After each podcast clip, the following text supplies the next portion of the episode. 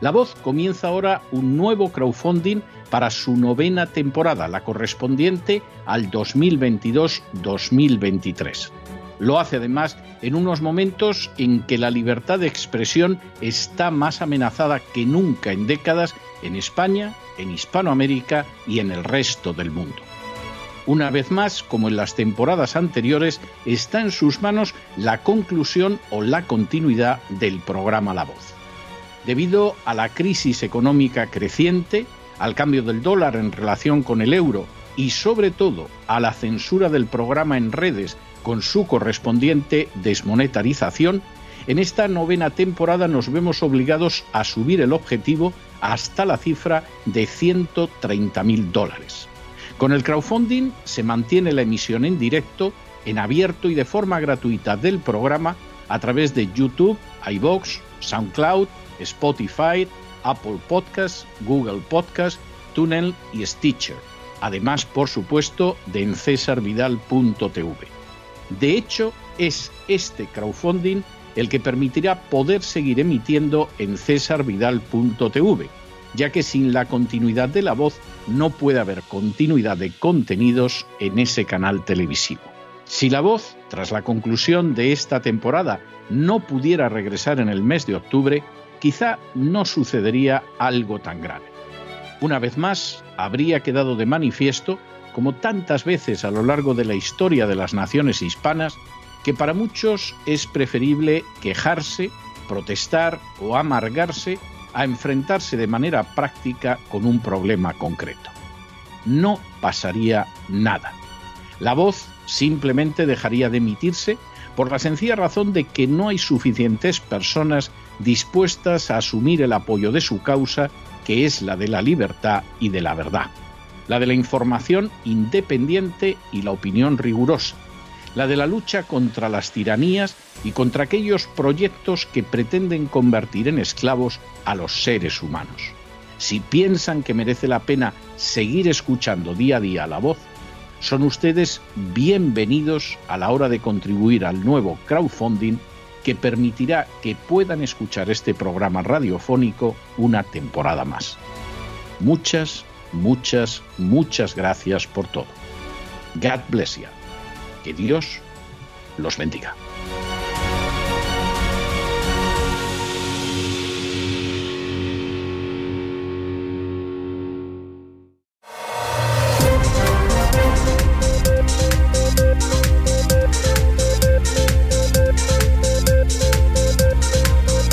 Las noticias del día.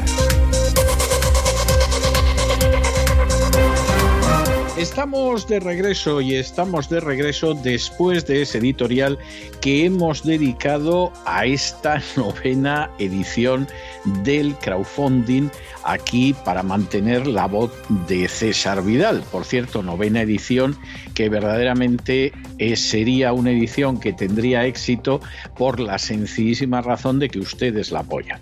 Ustedes saben de sobra que en última instancia, si este programa se ha podido mantener durante ocho temporadas y Dios quiera que se pueda mantener una temporada más, no se debe ni a publicidad privada ni a publicidad pública, ni a ningún tipo de subvención, de subsidios, ni cosa parecida. Quien decide que este programa se mantenga no son ni más ni menos que ustedes. Si en algún momento determinado ustedes decidieran que nos tenemos que ir a casa, pues nos iríamos a casa.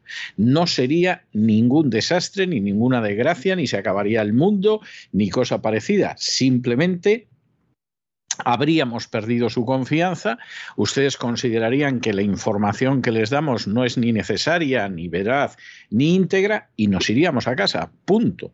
Porque nosotros solo dependemos de ustedes, no dependemos demos para mantenernos en antena de nadie más. Este año hemos empezado el crowdfunding y no da la sensación de que desconfíen ustedes de nosotros. En el primer día de crowdfunding reunimos la cuarta parte del crowdfunding. Esto es auténticamente un récord. Bueno, en el segundo día del crowdfunding hemos superado el tercio del crowdfunding, lo cual dicho sea de paso, pues es de nuevo un récord para lo que hemos vivido durante todas estas temporadas anteriores. Nosotros no les vamos a pedir en absoluto dinero, ni les estamos solicitando que ayuden al crowdfunding, ni se nos ocurriría jamás acercarnos a los micrófonos con esa idea. Nosotros tenemos la idea, y no nos vamos a cansar de repetirlo, de que los que mejor saben lo que hacer con su dinero son ustedes sin ningún género de dudas. Ustedes han ganado su dinero, ustedes deciden qué hacen con su dinero.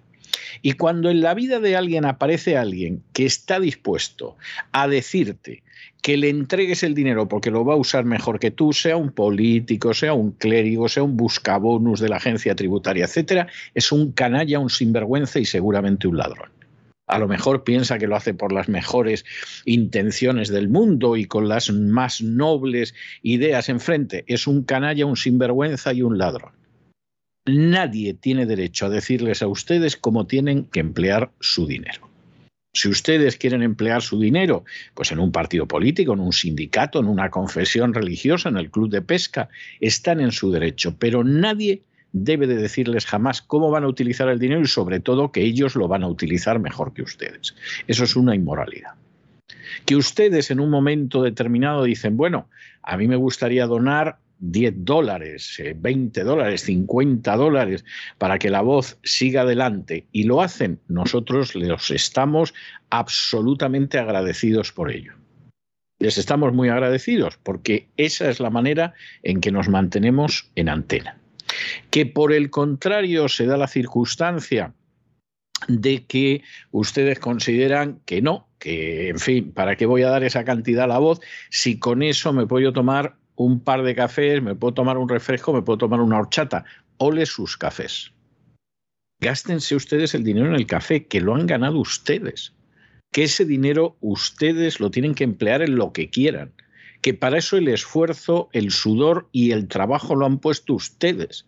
No lo ha puesto un político, un sindicalista, un clérigo o un buscabonus de la agencia tributaria. Hagan ustedes con su dinero lo que quieran.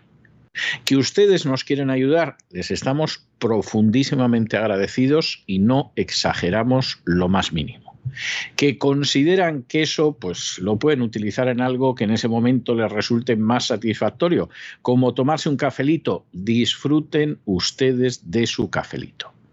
Porque efectivamente ustedes lo han ganado y ustedes tienen que decidir lo que hacen con su dinero porque ustedes lo han ganado. Esa es la pura realidad y no hay más vuelta de hoja. En fin, Muchísimas gracias de todos. Insistimos, la verdad es que el ritmo que estamos llevando con el crowdfunding de este año era absolutamente desconocido. Cubrir la cuarta parte ya en el primer día es un récord. Cubrir un tercio, más de un tercio del crowdfunding en el segundo día, ni les cuento. De manera que, que no podemos nada más que decirles que estamos muy agradecidos. Y pasamos a nuestro boletín de noticias que, como siempre, lo iniciamos en España y lo iniciamos con la nueva ley del aborto. La situación del aborto en España es una vergüenza. Es verdaderamente una vergüenza. La primera ley del aborto fue una ley que en su día impulsó Felipe González. Era una ley dentro de la legislación del aborto relativamente moderada. La prueba está en que las feministas, empezando por algunas periodistas, eh, se enfadaron bastante con Felipe González.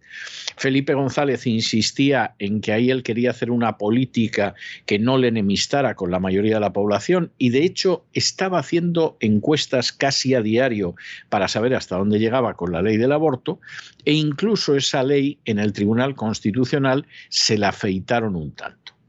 Y era una legislación abortista, lamentablemente, pero seguramente era una de las más moderadas que había.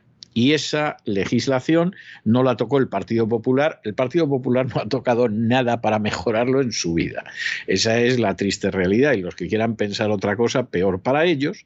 Y se llegó a la etapa de Zapatero. Y claro, como Rodríguez Zapatero no era nada más que una marioneta de la agenda globalista, cuando la inmensa mayoría de la gente no sabía ni lo que era la agenda globalista, pues en su momento decidió en el año 2010 impulsar una ley del aborto que era abiertamente inconstitucional. La cosa no tenía más vuelta de hoja y además permitía el aborto libre durante las 14 primeras semanas, no había ninguna defensa de la vida del feto, etcétera. O sea, era uno de esos típicos durullos legislativos de la etapa de Zapatero. En su momento, el Partido Popular, que estaba en la oposición, presentó un recurso ante el Tribunal Constitucional. ¿Y qué hizo el Tribunal Constitucional? Pues lavarse las manos como Pilato. Esto es que es tremendo. El recurso lleva durmiendo el sueño de los justos desde hace 12 años en el Tribunal Constitucional. Y en medio de toda esta situación, en la que el Tribunal Constitucional no tiene el menor interés en tratar el tema, y por supuesto el Partido Popular tampoco en meneallo, pues resulta que el gobierno decide que saca una ley para la protección de los derechos sexuales y reproductivos, que es el eufemismo que se utiliza en la ideología de género para hablar del aborto. Porque claro, dices aborto, suena mal, Incluso cuando algunos cursis empezaron a hablar de interrupción voluntaria del embarazo, pues sigue sonando mal. pero claro, ya dices la protección de los derechos sexuales y reproductivos. Bueno, los derechos reproductivos, la protección es que matas a los reproducidos, lo cual es algo que es el colmo del cinismo, pero es así. Y entonces eh, la jugada en estos momentos parece bastante sencilla. Vamos a ampliar todavía más el aborto. Y ya como esta es una ley nueva, a ver si tienen valor una de estas décadas, porque llevan 12 años, que se dice pronto, los magistrados del Tribunal Prostitucional para dictar una sentencia en, corta, en contra. Un tribunal que ya se sabe, porque lo han contado políticos y todo lo demás, que es más que sensible a las presiones políticas y que no cumple la Constitución ni cosa parecida. Dice que sí a los que les mandan y se acabó. Es una vergüenza, pero es indiscutible a día de hoy. Se puede decir que había sospechas desde la época de la sentencia de Rumasa se puede decir. Pero a estas alturas y después de la ley de violencia de género, etcétera, etcétera, ya no hay dudas, hay testimonios evidentes de que es un tribunal prostituido que se pone de rodillas ante las presiones del poder político. Y claro, en este caso no les queremos ni contar. Este caso que es tremendo, porque por ejemplo, ya sabemos que las menores de 16 y 17 años van a poder practicarse un aborto sin que los padres lo autoricen. Es algo tremendo. Los padres están obligados a mantenerlas, pero resulta que no pueden salvar la vida de sus nietos. Es algo, en ese sentido, tremendo.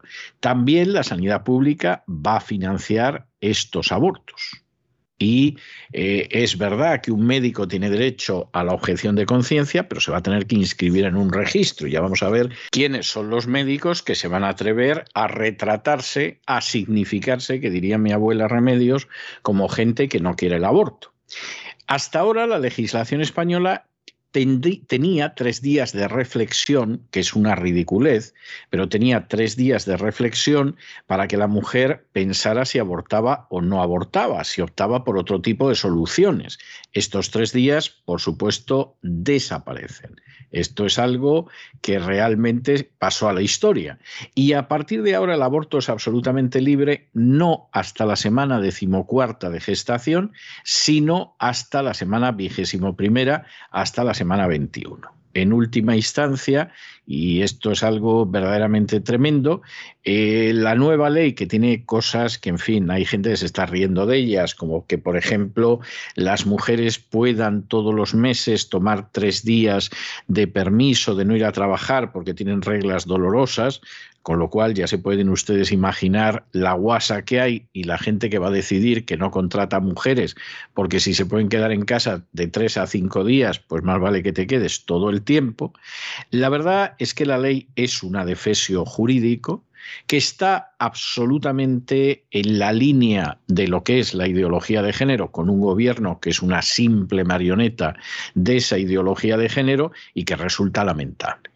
Y que viene además para una España que está en absoluta sequía demográfica, que con la ley del aborto la sequía va a ser mayor, pero que eso sí, tiene un porcentaje de la población inmensa viviendo solo de ayudas públicas, porque para eso ellos vienen del extranjero y tienen los niños de manera abundante.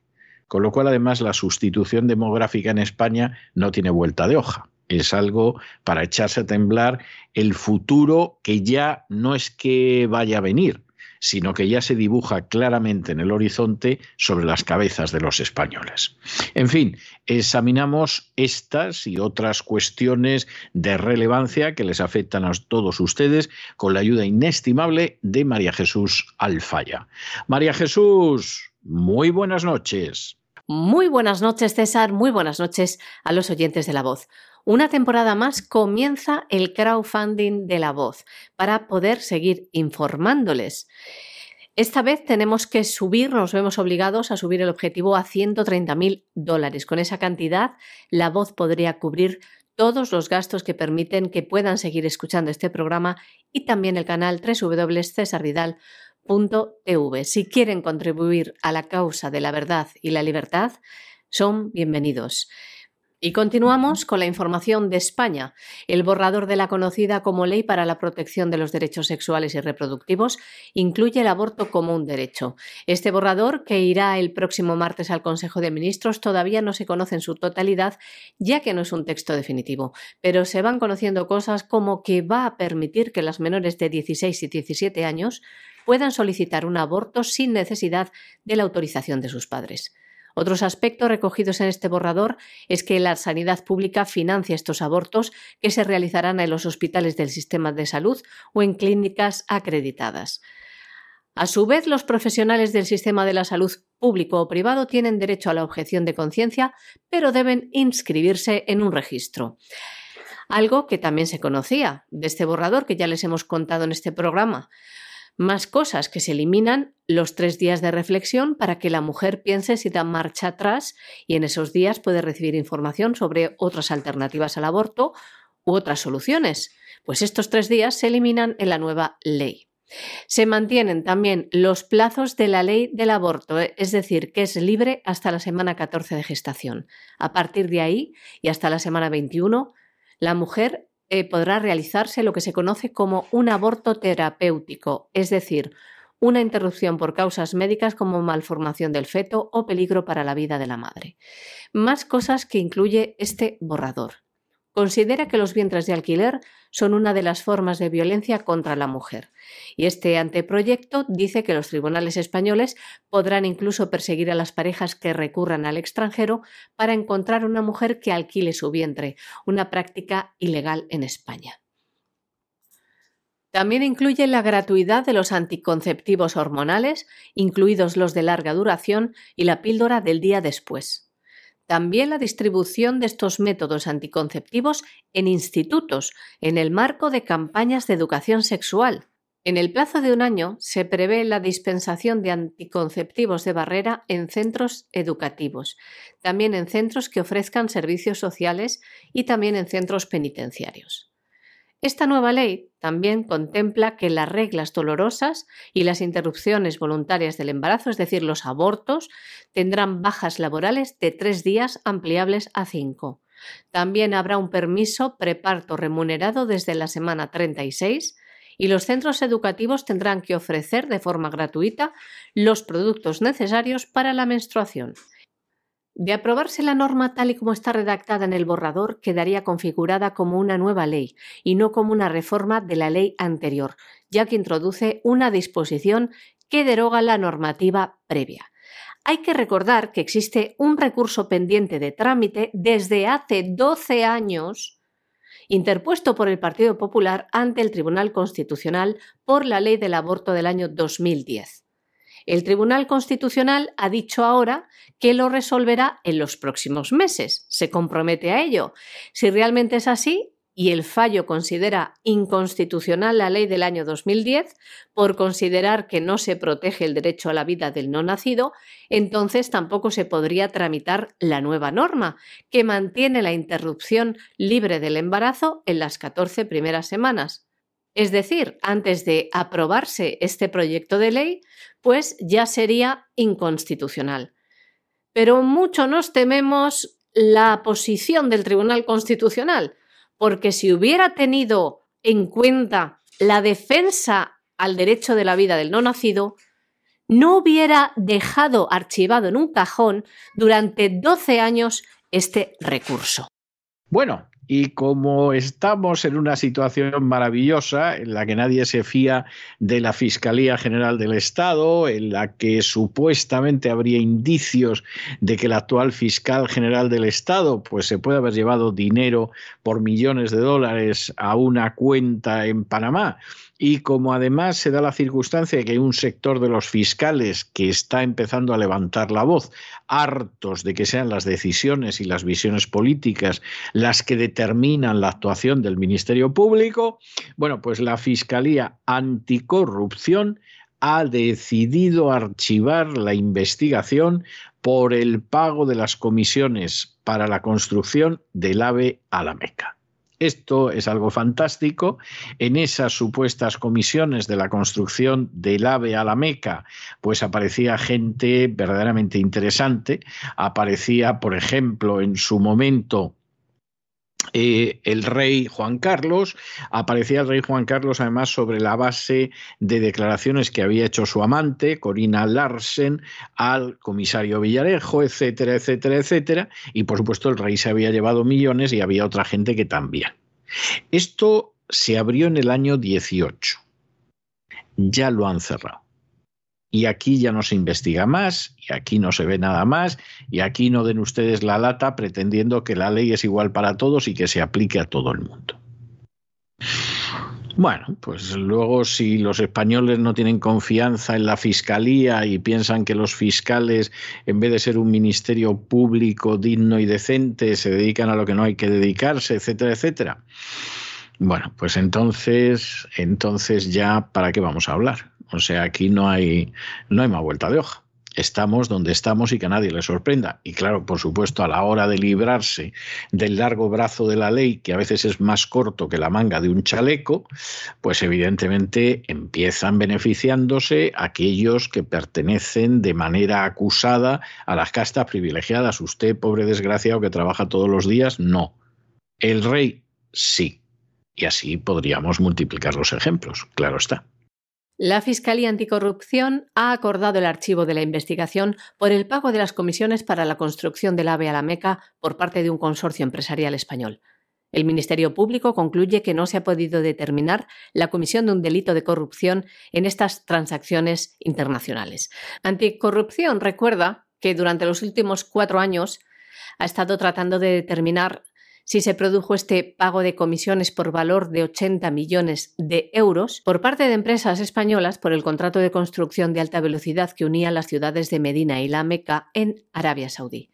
La fase 2 de dicho proyecto fue adjudicada a Shoula Group, compuesto por 12 empresas españolas y dos saudíes. Arabia Saudí respondió vía comisión rogatoria a la Fiscalía Anticorrupción de que no hay indicios de delito alguno en la operación del también conocido como AVE del desierto. Arabia Saudí se negó también a dar documentación bancaria que había reclamado el fiscal español. Estas diligencias preprocesales fueron abiertas en el año 2018 después de que Corina Larsen afirmara las grabaciones que le realizó el comisario José Manuel Villarejo que el rey emérito Juan Carlos I, había recibido una década antes una comisión a cambio de intermediar en esta licitación millonaria. Nos vamos a Hispanoamérica y nos vamos concretamente a Colombia, donde la Corte Constitucional ha despenalizado el suicidio asistido. Este es un caso en el que, a diferencia de la eutanasia, lo que sucede es que es el paciente el que ejecuta la acción eso sí, con ayuda de otro. La verdad, y esto es algo que, viene de lejos, es que esto no puede sorprender. La Corte Constitucional de Colombia lleva pues prácticamente un cuarto de siglo yendo en una dirección que no es en absoluto la dirección del país, pero es la dirección que marca la Corte. Y en ese sentido es algo que recuerda mucho y aquellos que repasen o que escuchen el editorial que dedicamos al caso de Roe versus Wade y al Tribunal Supremo de Estados Unidos, se darán cuenta de que es algo muy parecido. En Estados Unidos, desde la desastrosa sentencia del año 1973 de Roe versus Wade, pues lo que sucedió inmediatamente es que el Tribunal Supremo invadió las competencias del legislativo y empezó a legislar en multitud de cuestiones en las que el legislativo no había querido entrar y además no tenía obligación de entrar.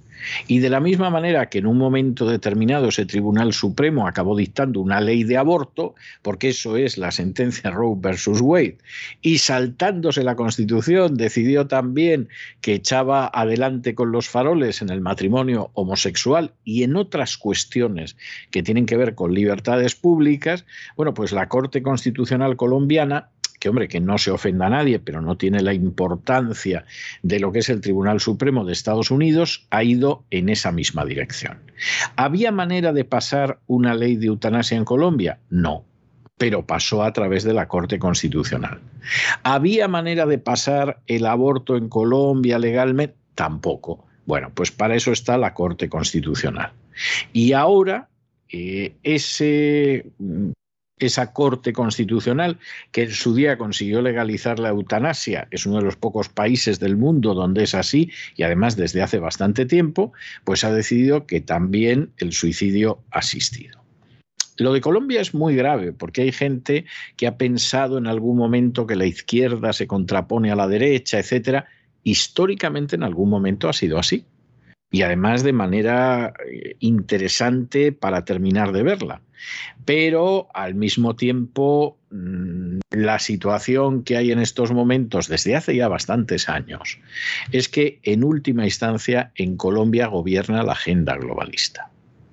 Y el presidente actual no es la izquierda, ni mucho menos, pero es la agenda globalista hasta el colmo. Y cuando en algún momento parece que la agenda globalista no se puede imponer, pues ahí está la Corte Suprema para imponerla como si fuera algo que tiene, perdón, la Corte Constitucional como si fuera algo que tiene toda la lógica del mundo. Es un panorama muy triste, muy complicado, muy lamentable el de Colombia y con una perspectiva ahora mismo que es una perspectiva eh, ciertamente inquietante, en bastantes frentes además. La Corte Constitucional de Colombia ha despenalizado el suicidio médicamente asistido, en el que, a diferencia de la eutanasia, es el paciente el que ejecuta la acción para poner fin a su vida. Y lo ha hecho la Corte Constitucional colombiana con seis votos a favor y tres en contra. El alto tribunal decidió legalizar este procedimiento tras estudiar una demanda presentada por el Laboratorio de Derechos Económicos, Sociales y Culturales, conocido como Desk Lab una demanda que fue admitida por la Corte Constitucional el 1 de septiembre del año pasado y con ella se buscaba declarar la exequibilidad condicionada del inciso segundo del artículo 107 del Código Penal, que establece penas de entre 32 y 108 meses de prisión a quien eficazmente induzca a otro al suicidio o le preste una ayuda efectiva para su realización. Cuando la inducción o ayuda esté dirigida a poner fin a intensos sufrimientos provenientes de lesión corporal o enfermedad grave e incurable, se incurrirá en prisión de 16 a 36 meses. Esto es lo que agregaba el artículo sobre el que pusieron la demanda. Colombia fue, hay que recordar, el primer país de Latinoamérica en despenalizar la eutanasia y es uno de los pocos del mundo donde es legal, después de que la Corte Constitucional consagrara en el año 1997 la muerte digna como un derecho fundamental en el caso de enfermedad terminal cuando el paciente sufriera de mucho dolor, lo solicitara de forma voluntaria y lo realizara un médico. En el país, tan solo se habían realizado 178 procedimientos de eutanasia desde abril del año 2015 hasta el 15 de octubre del año 2021, según el Ministerio de Salud. Bueno, y como en Chile, tal y como les anunciamos hace más de dos años, sé que esto no viene ahora, están en la línea de la agenda globalista, la Cámara de Diputados de Chile ha aprobado el acuerdo de Escazú, Escazú dirán allá, que se supone que marca una nueva relación entre el Estado y sus habitantes en materia medioambiental. Bueno, pues aquí, en última instancia, lo único que sucede es que Chile, que tiene problemas de cierta relevancia, pues ha decidido que somete su agenda internacional totalmente a la agenda globalista. Y esta es una cosa en ese sentido que está más clara que el agua. Y toda la visión del medio ambiente, de supuestamente el cambio climático, etcétera, bueno, pues en última instancia se convierte en esa losa de mármol que va a pesar sobre Chile, que va a empobrecer a Chile, que va a impedir el desarrollo de Chile, pero que se va a presentar como que vamos en la línea absolutamente verde y que es algo maravilloso. Este es uno de esos acuerdos absolutamente diabólicos de la agenda globalista que Piñera en su día intentó resistirse igual que hubo algún intento de resistirse por parte de Costa Rica antes de convertirse en un protectorado total y absoluto de la agenda globalista. Ahora está Boric, que casi todo el mundo le preocupa que sea comunista, etcétera. Si es que el problema ya no es el enfrentamiento entre la izquierda y la derecha, que hay gente que no se entera. El problema de fondo es el enfrentamiento entre patriotas y globalistas. Y como Boric está dispuesto a entregarse a la agenda globalista y ya lo ha hecho, eso, en términos de patriotismo, para Chile es como una pedrada en el ojo. Porque Chile ya ha subordinado su desarrollo económico a lo que le digan desde fuera los impulsores de la agenda globalista. Y la excusa que se va a poner es que así vamos a ser verdes, así realmente lo que vamos a hacer es que vamos a tener un mundo sostenible, bueno, y resiliente, inclusivo y lo que quieran decir. Pero esto no es más que una de las piezas para convertir en colonias, para convertir en protectorados a los países en los que ha entrado la agenda globalista. Y en el caso de Chile es evidente, era uno de los países que mejor funcionaba de toda Hispanoamérica. Bueno, pues el país que era de los que mejor funcionaba en Hispanoamérica se va a sumar a la lista de protectorados de colonias de la agenda globalista en Hispanoamérica privadas de independencia, de libertad y de soberanía. Es muy, muy triste. La Cámara de Diputados de Chile ha aprobado el Acuerdo de Escazú, un hito, en palabras del presidente Gabriel Boric, en la senda hacia una nueva relación, decía, entre el Estado y sus habitantes en materia medioambiental. Este proyecto garantiza el derecho de acceso a información ambiental, la participación pública en procesos de tomas de decisiones ambientales y el acceso a la justicia en asuntos ambientales.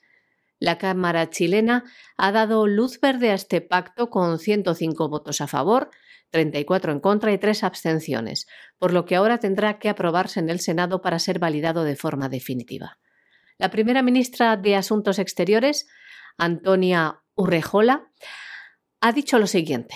La adhesión al acuerdo de Escazú representa el retorno a lo mejor de nuestra tradición diplomática, nuestra política exterior tiene como prioridad contribuir significativamente en la protección del medio ambiente y al combate del cambio climático, dando un enfoque en derechos humanos. Si bien Chile fue uno de los impulsores junto a Costa Rica de este acuerdo de Iguazú, el expresidente Sebastián Piñera comunicó que no firmarían el documento.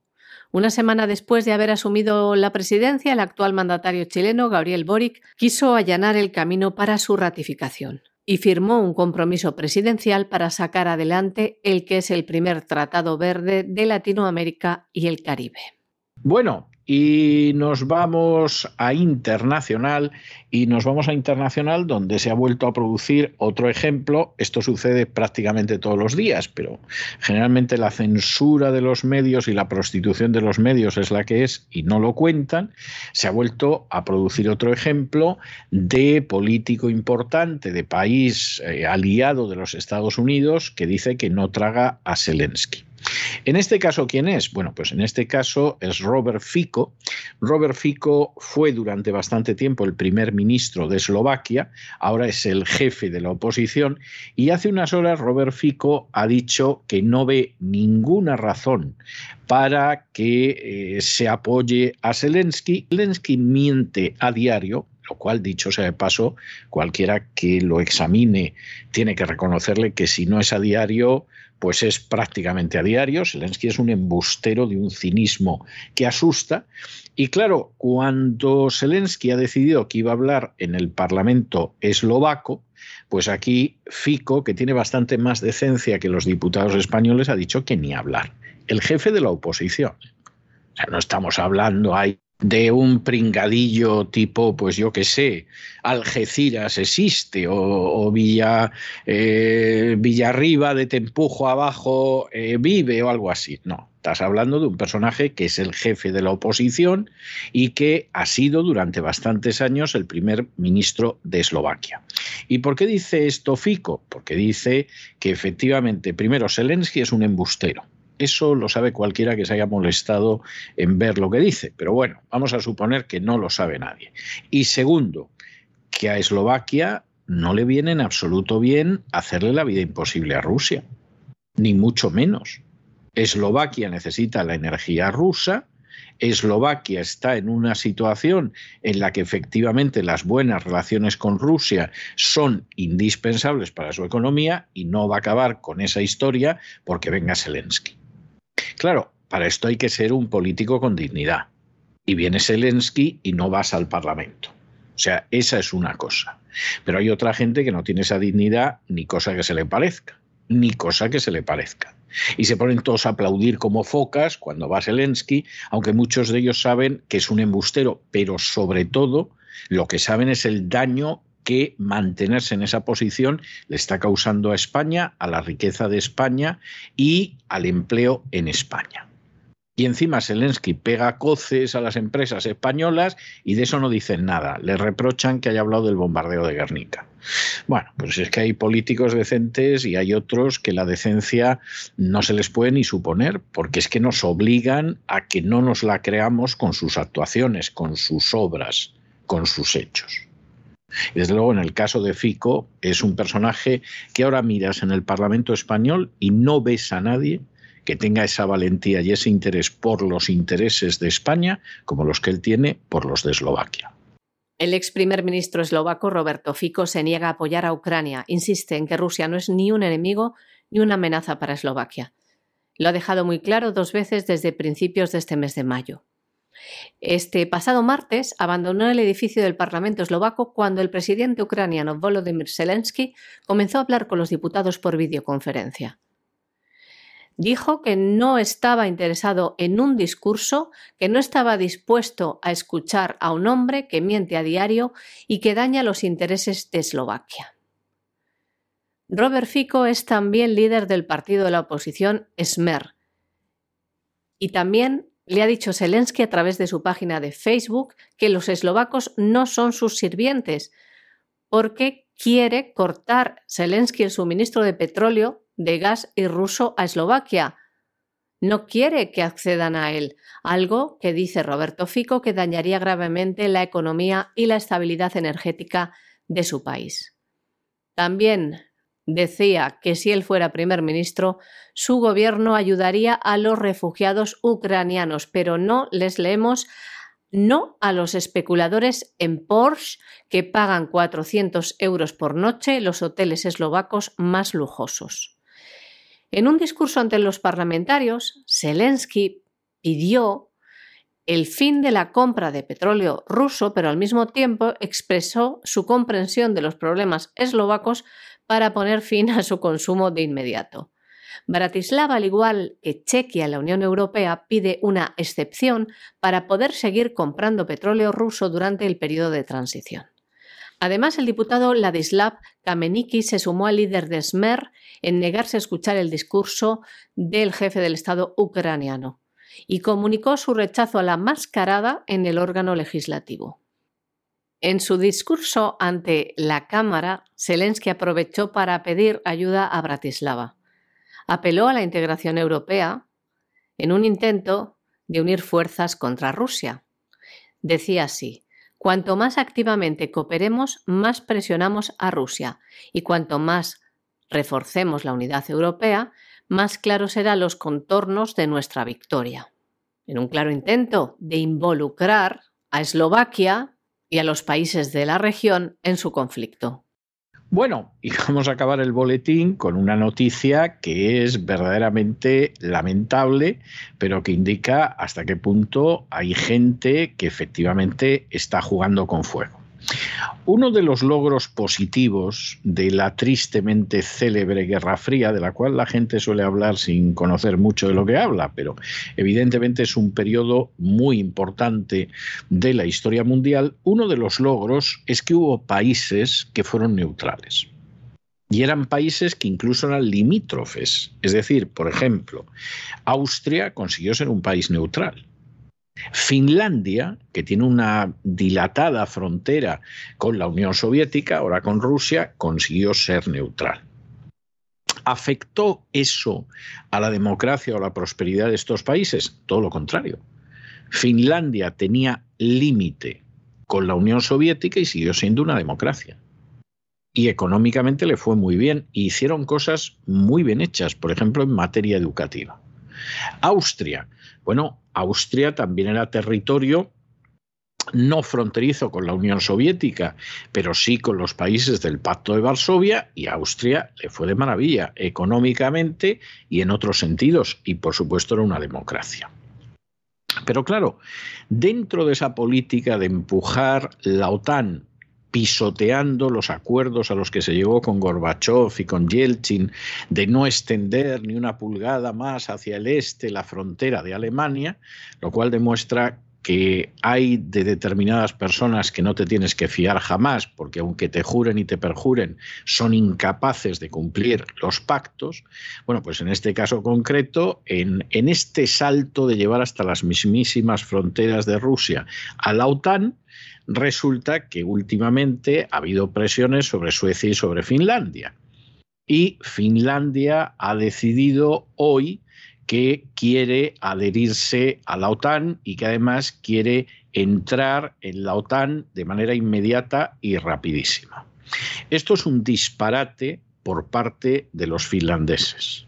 O sea, esto realmente es un disparate. Esto es una nueva provocación contra Rusia. Y esto, desde luego, pues es una situación que, bueno, los que evidentemente están pensando cómo extender el imperio de manera indefinida, pues estarán encantados porque en última instancia serían 1.300 kilómetros más de frontera que tendría la OTAN con Rusia. Pero aquí estamos hablando de una situación en la que de nuevo se incumplen acuerdos de carácter internacional, de nuevo se intenta acorralar a Rusia y vamos a ver lo que puede acabar sucediendo aquí. Porque efectivamente, pues aquí en un momento determinado, pues Putin puede llegar a la conclusión que no sería disparatada de que todavía se le pretende cercar más y responder. Y vamos a ver cómo responde esto. Y estamos en una situación verdaderamente delicada y peligrosa, que por supuesto hay gente en Washington y en Londres que no les importa un pimiento. Seguramente porque piensan que si hubiera un gran golpe no les va a tocar. Y no se dan cuenta de que el gran golpe es muy posible que ellos fueran los primeros que lo recibieran. Eso no es tan problemático, porque en última instancia, si juegas a esto y te pasa esto, pues hijo mío, eh, aguántate con lo que hay. Pero el gran problema es toda aquella gente que sigue una política servil porque sus políticos han decidido actuar como marionetas y que se colocan en un punto de sumo peligro. Ese es el gran problema. Finlandia ha dado este jueves un paso más hacia su adhesión a la OTAN. El presidente Nauli Nisnito y la primera ministra, la socialdemócrata Sanna Marin, han declarado su apoyo al ingreso sin demora, decían, del país nórdico en la alianza. Una decisión que aún tiene que pasar por el Parlamento y en un comunicado conjunto decían cosas como estas. Finlandia debe solicitar su ingreso en la OTAN sin demora. Esperamos que los pasos a nivel nacional aún necesarios para tomar esta decisión se tomen rápidamente en los próximos días. Según el comunicado, el ingreso en la OTAN fortalecerá la seguridad de Finlandia y a su vez reforzará a la alianza en el Báltico. La mayoría de los partidos políticos finlandeses se muestran favorables al ingreso de su país en la OTAN y la última encuesta de opinión muestra que la población favorable a la adhesión ha subido al 76%, cuando antes de la guerra estaba en el 22%.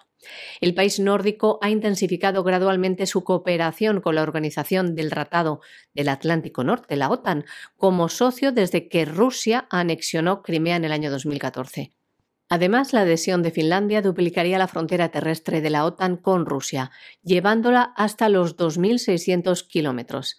Este país nórdico comparte 1.300 kilómetros de frontera con el territorio ruso. El teniente general retirado del ejército estadounidense, Ben Hodge, afirmaba lo siguiente. La unión de Suecia y Finlandia a la OTAN es algo grande, un avance muy positivo. Son dos democracias muy fuertes y los ejércitos de ambos países son muy buenos, capaces y modernizados, con destacados sistemas de movilización. Suecia tomará la decisión el domingo y su adhesión junto a Finlandia supondría el fin de su posición histórica de neutralidad militar. Rusia ya se ha manifestado. Si se adhieren, pondrá en marcha una respuesta técnica militar. Y hasta aquí hemos llegado nosotros con nuestro boletín de hoy, pero no se vayan, no se vayan, que nos queda mucho programa. Vamos a regresar enseguida con don Lorenzo Ramírez y el despegamos para sobrevolar la economía nacional e internacional. Después tenemos una entrevista muy especial que nos atrevemos a sugerirles que no se pierdan porque afecta a un, a un problema que nuestra entrevistada nos va a contar y que le ha afectado a ella, pero que les puede afectar a ustedes el día menos pensado y es un gravísimo problema. Y por supuesto, luego, eso sí, ya es obligado, nos vamos a tomar un respiro de cultura, vamos a descansar con doña Sagrario Fernández Prieto en su biblioteca. De manera que no se vayan, que regresamos enseguida.